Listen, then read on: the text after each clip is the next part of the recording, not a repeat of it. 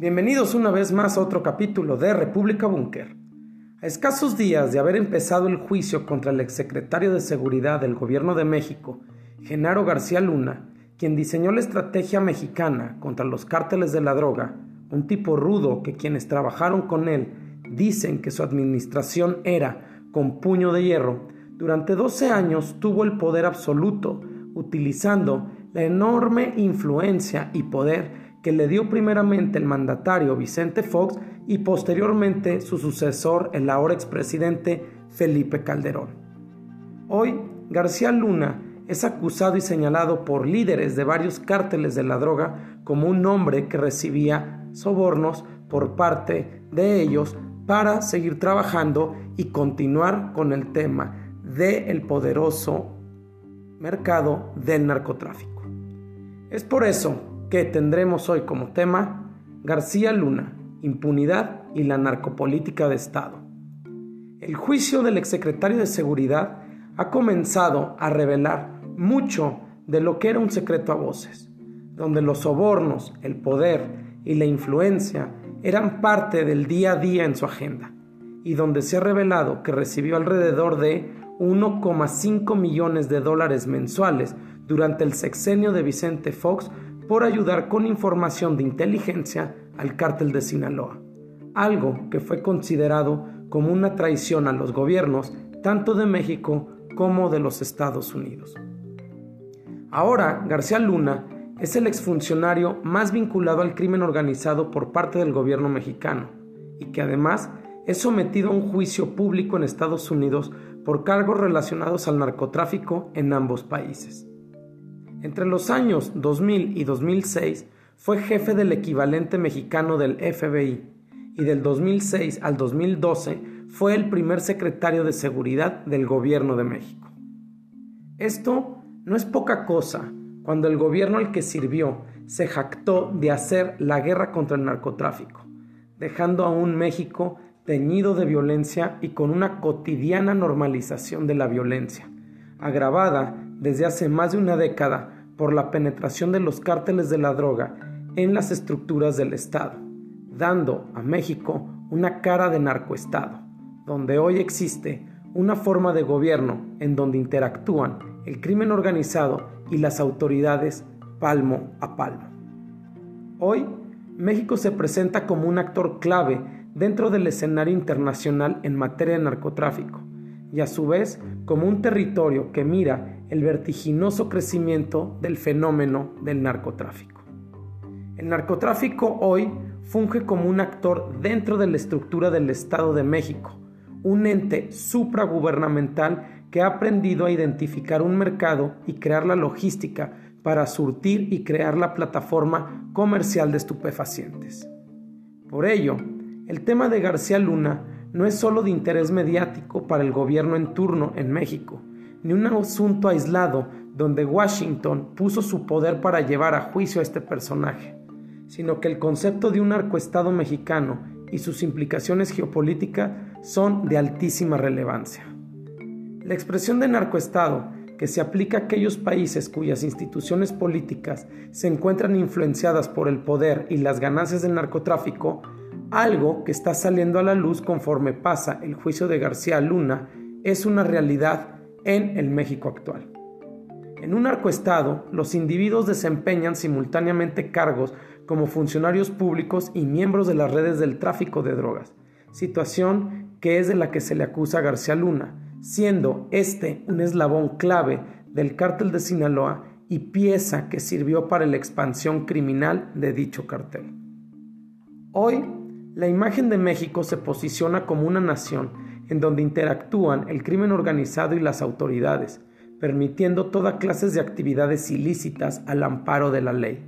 además de permitir actos de corrupción e impunidad, donde impera la ley del crimen organizado, quien es el que gobierna y controla varios campos de la esfera política, no solo nacional, sino regional y con una fuerte influencia en el teatro geopolítico.